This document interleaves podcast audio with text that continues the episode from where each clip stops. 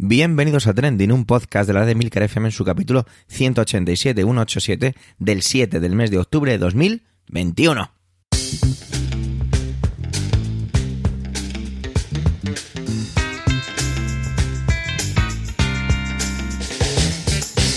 Trending es un podcast sobre lo que pasa, sobre lo que ocurre, sobre las noticias que pueblan las redes sociales, todo ello con opinión y siempre con ánimo de compartir. Por ello somos varias voces, aunque yo, Javier Soler, haga de presentador. Trending es tu podcast de noticias semanal. Adelante.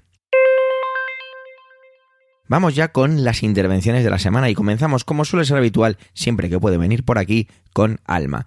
Y lo hace con la polémica de México, que celebraba este año el bicentenario de su independencia y bueno, parece ser que querían que llegaran unas palabras de disculpa por parte del gobierno español y del Vaticano. No ha sido así, por lo menos por parte de España, ni, ni por una parte de la, del gobierno, de la administración del gobierno, ni por la oposición, y que incluso han sido ha sido objeto de pues eso de cierta polémica porque el Vaticano sí que hizo unas disculpas encabezadas por el Papa Francisco incluso la presidenta de la Comunidad de Madrid Isabel Díaz Ayuso atrevióse a criticarlas. Vamos a ver desde qué punto de vista nos lo cuenta Alma. Adelante Alma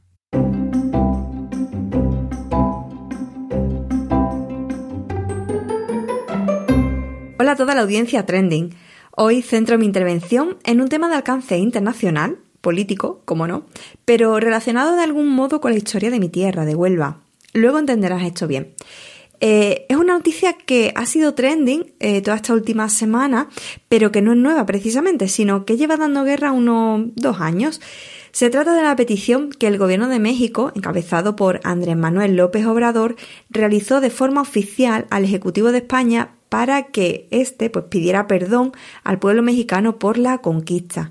Y aunque creo que la primera vez que salió este tema a la palestra fue en marzo de 2019, la polémica, como digo, sigue estando más viva que nunca.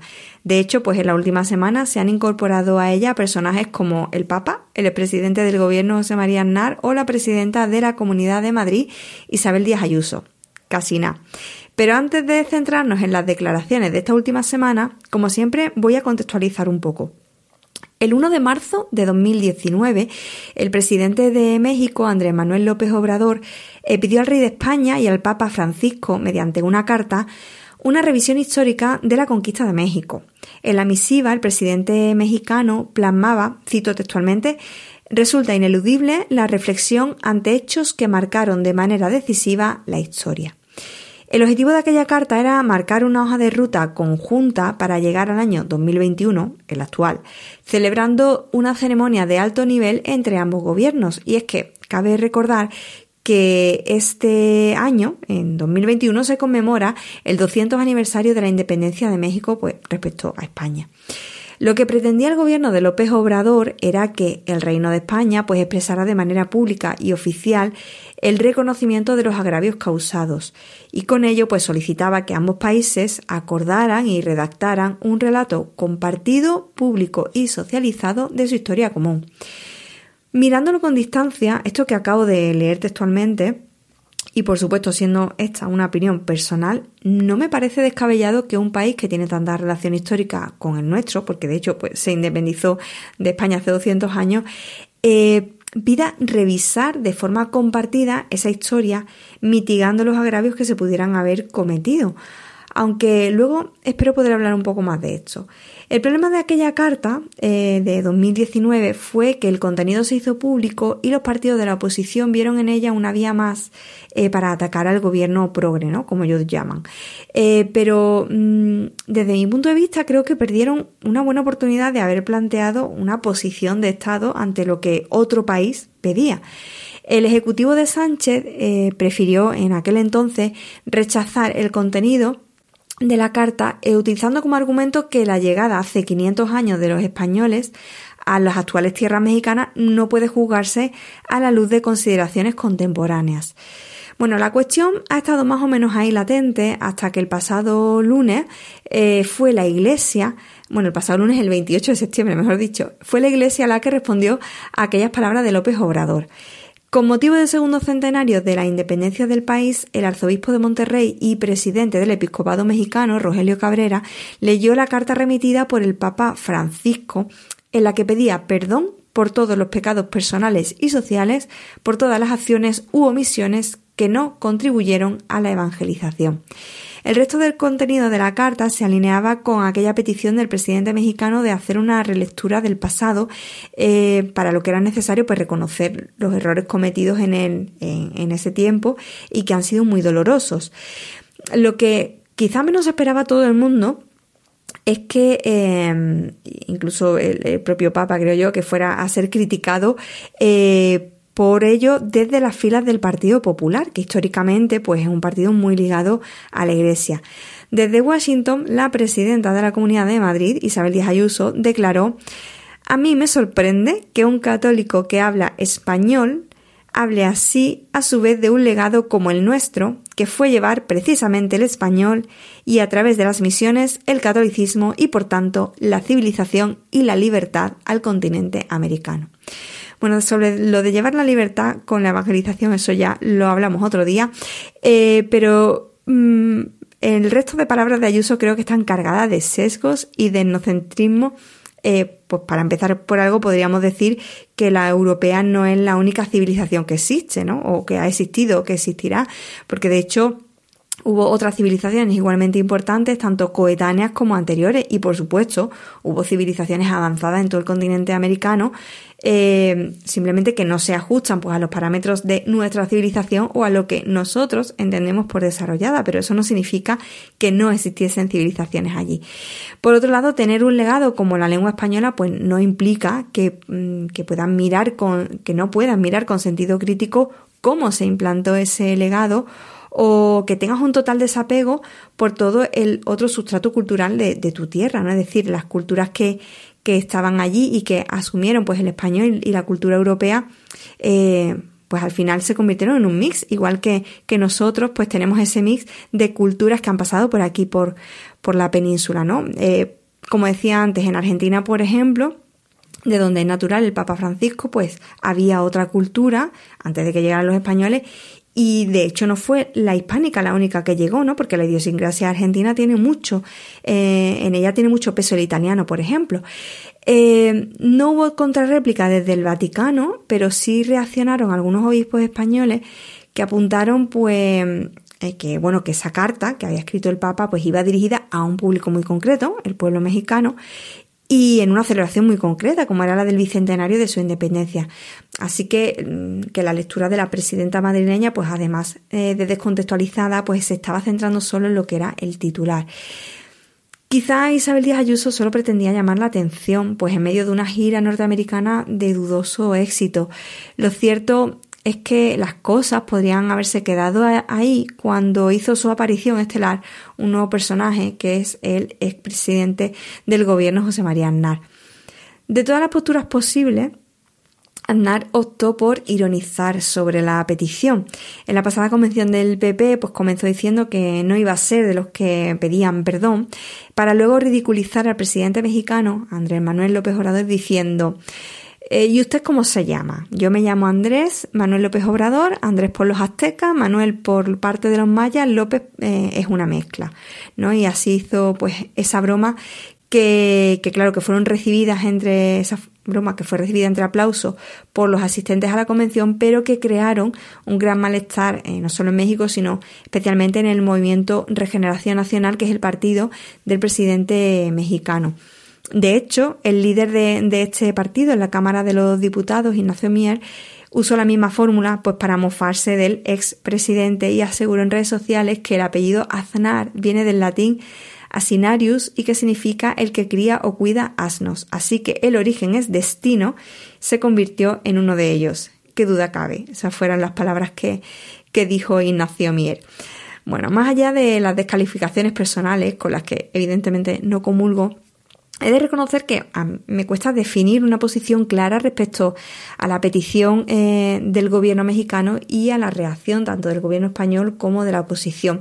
Porque por un lado soy de las que piensan que efectivamente no se puede juzgar con ojos del presente hechos que ocurrieron hace 500 años y que nos guste o no la historia, el relato que conocemos, pues está plagada de propaganda política, resultado de, los de las diferentes épocas. No voy a negar que, que, hubo una imposición de una nación a otra, ¿no? De la nación española frente a los nativos americanos o mexicanos, ¿no? Pero también, eh, también creo que hubo imperios, como el británico, por ejemplo, que utilizaron la propaganda pues contra el imperio español. En cualquier caso, creo tampoco que nunca será negativo hacer una revisión crítica de la historia. Puede que al final no cambien tus conclusiones o tu postura, pero no está mal replantearse de vez en cuando los hechos pasados o, la visión que tenemos de ellos, ¿no? Quizá a nosotros nos parezca que no tiene sentido pedir perdón, pero bueno, tampoco puede que tampoco suponga nada trascendente hacerlo y sin embargo puede ser un gesto muy apreciado por, por toda, por toda una nación, ¿no? Por la mexicana. Eh, de hecho, el propio presidente, Andrés Manuel López Obrador, como descendiente de toda una cultura y como representante de su propio país, pues pidió perdón por los excesos de la conquista el pasado mes de agosto. Y ahora sí, con esto pues dejo el relevo al resto de mis compis para que continúen el programa. A mí ya sabes que me escucha la próxima semana.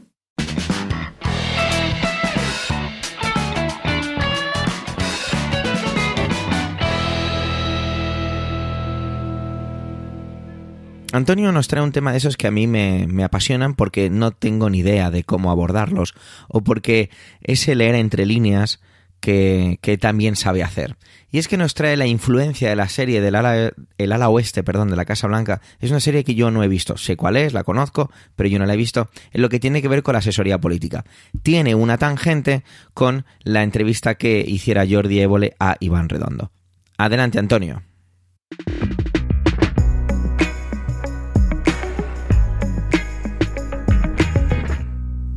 Saludos, soy Antonio Rentero y esta semana en Trending quiero hablaros de El ala oeste de la Casa Blanca.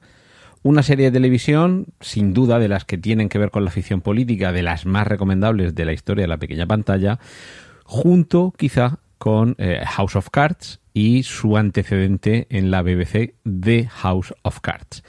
Pero mm, eh, eh, estas dos últimas serían, digamos, la cara oscura, la cara maligna de la política, la cara que nos invita a pensar en que no hay nadie bueno ahí dentro, mientras que por el contrario, el ala oeste de la Casa Blanca, quizá demasiado idílica, quizá demasiado camelot, quizá demasiado idealista, nos propone que puede haber lugar, por lo menos en el mundo de la ficción, para los altos ideales y para las buenas intenciones dentro de la política. Si no conocéis la serie, no puedo más que recomendárosla encarecidamente. Y además me, satisface comprobar que en tiempos de pandemia hubo mucha gente que recuperó eh, películas, series, libros, cómics y demás eh, aficiones postergadas y entre ellas mucha gente se dedicó a volver a ver el ala oeste de la Casa Blanca, no sé si porque necesitaban creer en que la política podía cambiar las cosas y cambiarlas para bien y que podía haber, ya digo, buenos ideales, buenos sentimientos y buenas personas en las salas de poder.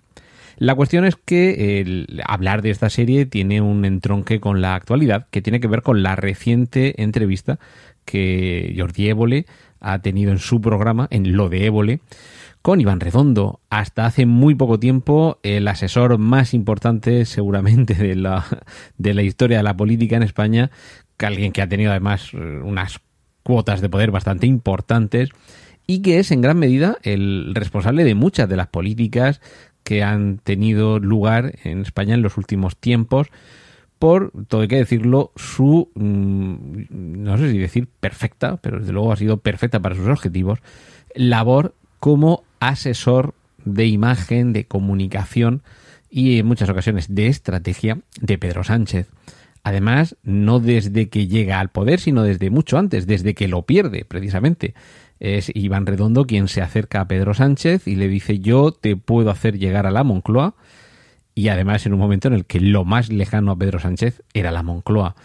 Había sido descabalgado en la Secretaría General del Partido Socialista Obrero Español, había abandonado incluso su escaño en el Congreso de los Diputados y en una labor desde luego encomiable y que sin duda hay que estudiar, se dedicó a recorrer casi palmo a palmo la península para ganarse la confianza de todos aquellos que le auparon de nuevo a la Secretaría General del partido, le convirtieron en candidato, le convirtieron en... Esto ya sería otra, otra cuestión, pero bueno, logró ganar por primera vez una moción de censura en el parlamentarismo democrático español, se convirtió en presidente en una repetición de elecciones porque no logró llegarse a ningún acuerdo, también algo inédito en nuestra democracia, y bueno, finalmente está instalado en la Moncloa con el primer gobierno de coalición también de la democracia en España y bueno, podremos estar o no de acuerdo con sus políticas, con su desempeño y con su labor, pero lo cierto es que ahí sigue y por mucha contestación que haya, tampoco hay mucha certeza de que no vaya a seguir estándolo durante unos cuantos años más.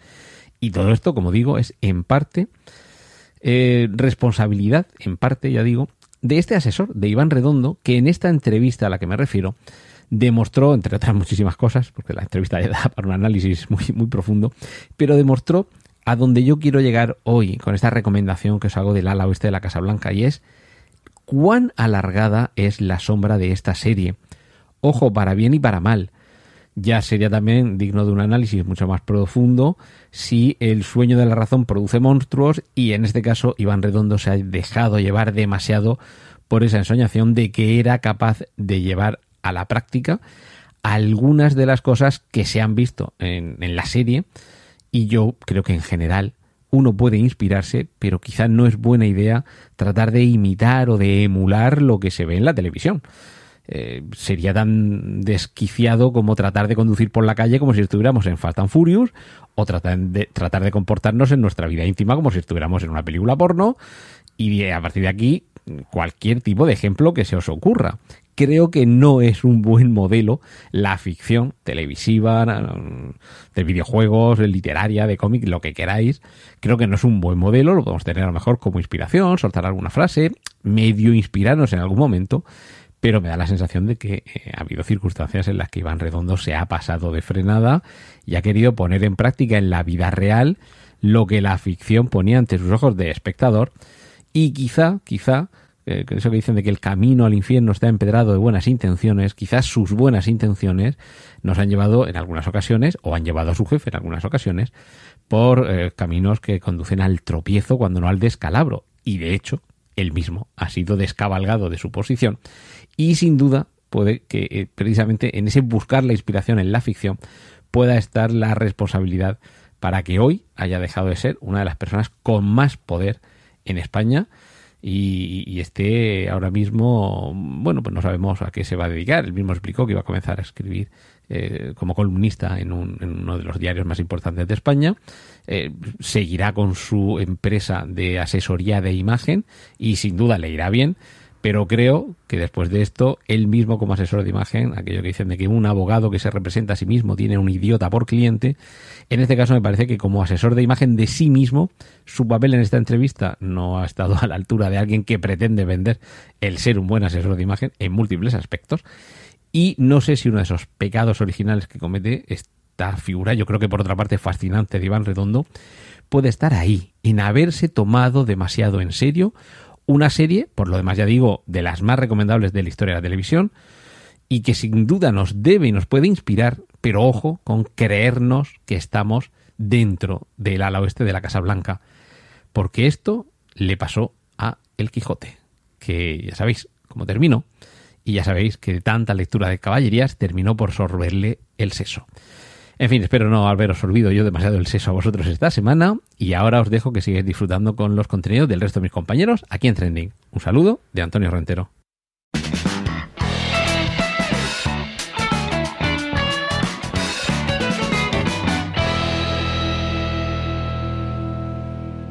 Seguro que todos vivisteis la caída de Facebook y sus servicios, WhatsApp, Instagram y algunos incluso al borde del suicidio, lo digo siempre con humor. Y bueno, Sara nos trae un poco pues las consecuencias de esto, ¿no? Cómo, cómo influyen en nuestra vida eh, situaciones como esta en la que estamos sin un servicio durante seis horas, unos servicios que forman parte de nuestra no vida cotidiana, sino de nuestra inmediatez cotidiana. ¿Qué hicieron los usuarios ante este tipo de, ante esta situación? Bueno, pues parece ser que ven muchas más series. Y es que Netflix pues se beneficia de situaciones como esta. E incluso también nos viene a hablar Sara de la serie del juego del calamar, pues que está evidentemente como muy, es un gran trending, y vamos a ver qué tiene que ver o cómo podemos unir estas dos cosas de la globalización en la era de Netflix y Facebook. Adelante, Sara.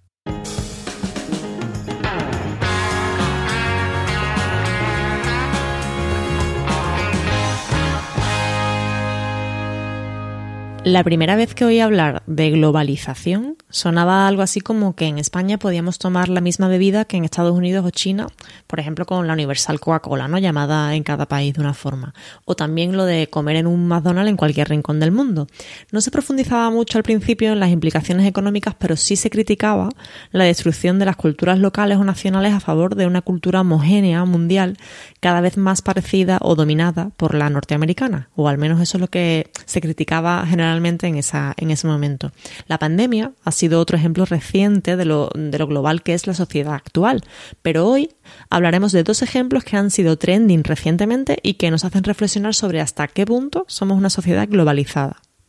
Tranquilos que no os voy a hacer ningún spoiler, pero si te digo el juego del calamar, ¿te suena de algo? Seguro que sí. Recuerdo cuando estaba en el instituto y me mudé de ciudad, sí, hace bastante tiempo ya, y tuve que empezar a ver mm, cosas como Operación Triunfo o Gran Hermano para tener un tema de conversación con mis nuevos compañeros de clase.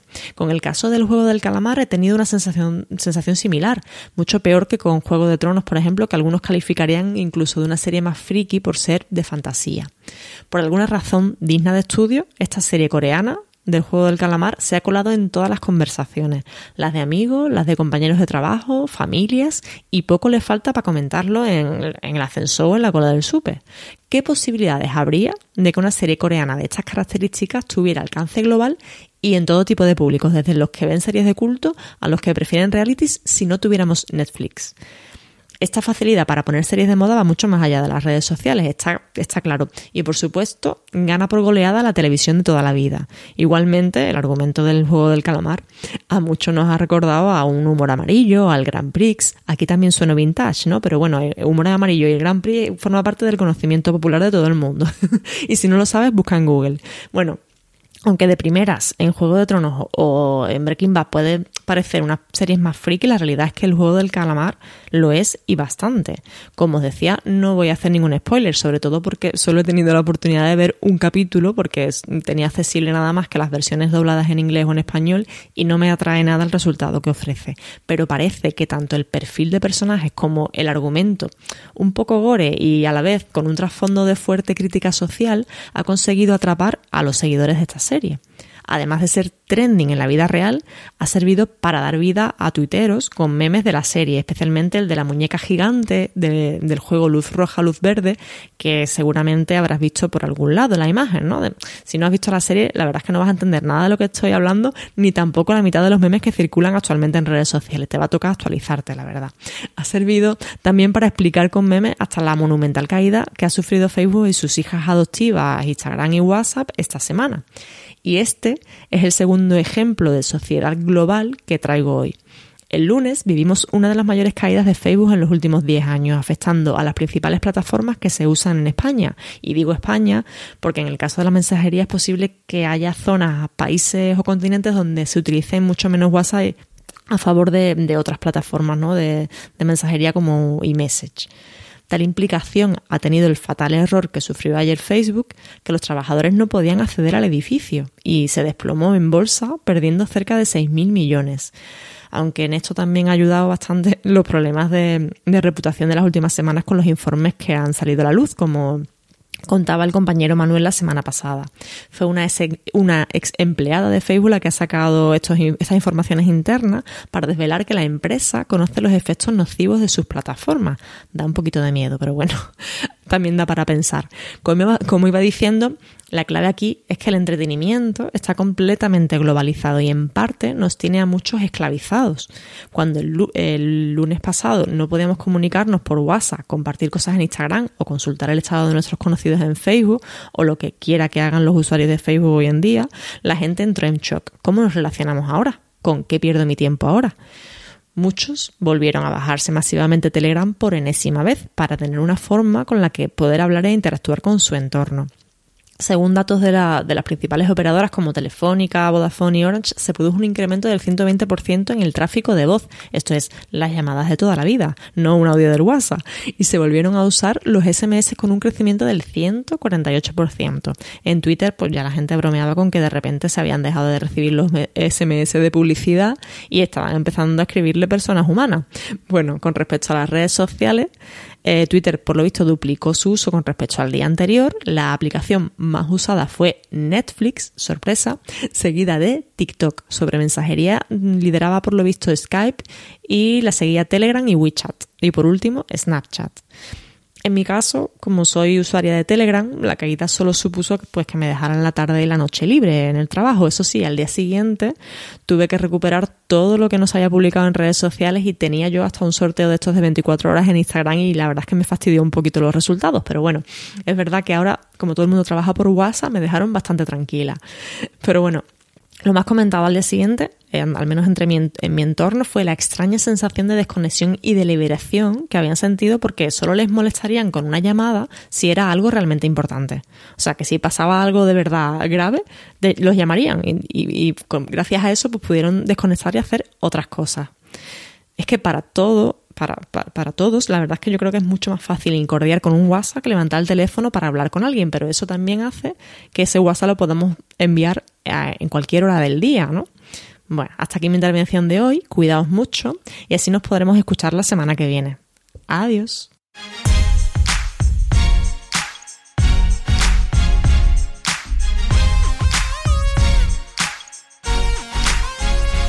Hoy traigo algo un poco diferente a lo habitual y es que vengo a hablar de James Bond. No, no soy Antonio Rentero, no tengo ni la mitad de la mitad de su conocimiento acerca del personaje y la última, en la última semana, perdón, mejor dicho, la semana pasada, nos hizo un repaso sobre el personaje de una manera impecable en tan solo siete minutos y medio, cosa que es mucho decir.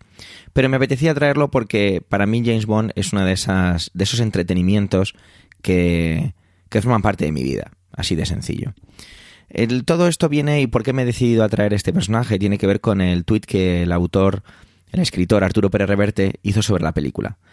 Yo la película la he visto dos veces, una vez en versión original, porque si no mi pareja me da una collejilla, y la segunda con un grupo de amigos en tecnología 4DX. Esto de que se mueven las butacas, te tiran agua, 3D y, y demás, parafraseando al director de esta casa, de más hierbas y matujos. El tuit de Arturo Pérez Reverte rezaba de la siguiente forma, abro comillas. Anoche vi Sin tiempo para morir, y lo lamento. Un James Bond tan equilibrada y políticamente correcto, tan familiar, tan enamorado y tan moñas que constituye un insulto a la inteligencia de los espectadores y a la memoria del personaje. Si Jan Fleming lo viera, echaría chispas. Cierro comillas. Siempre ocurren este tipo de cosas, ¿no? Y además, una persona como Pérez Reverte. Mm, nos puede gustar más, nos puede gustar menos sus opiniones, tiene repercusión. Este tuit tiene 1,2 mil eh, mensajes o contestaciones, mejor dicho, respuestas, perdón, no me salía, y 12,6 mil me gustas. Los retweets no los veo desde aquí, dame un segundito que no sé por qué no, no soy capaz de verlo.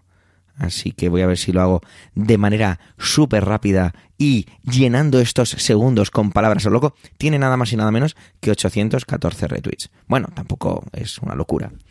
Quiere decir que no estamos a la altura de lo que de si lo dijera Ibai, por ejemplo. Lo que quiero decir es que siempre hay polémicas con este tipo de personajes. Antonio, de una manera muy elegante, no se metió en este tipo de dinámica. Y yo creo que esto forma parte de la propia mitología del personaje. Todo viene con la palabra que utiliza Arturo y que más se ha utilizado en esta polémica y es la palabra moñas, ¿no? Haciendo referencia, pues eso, a que es un personaje que en la película, no voy a hacer ningún tipo de spoiler, aparece representado en lo que bueno, según el autor, no representa un poco al personaje. Yo no soy un experto en James Bond, me he leído unas seis o siete novelas que recuerde ahora. Sí que he visto todas las películas, algunas muchas veces, otras solo un par de veces o tres veces, pero le tengo, para mí forma parte de mi vida, como decía al principio.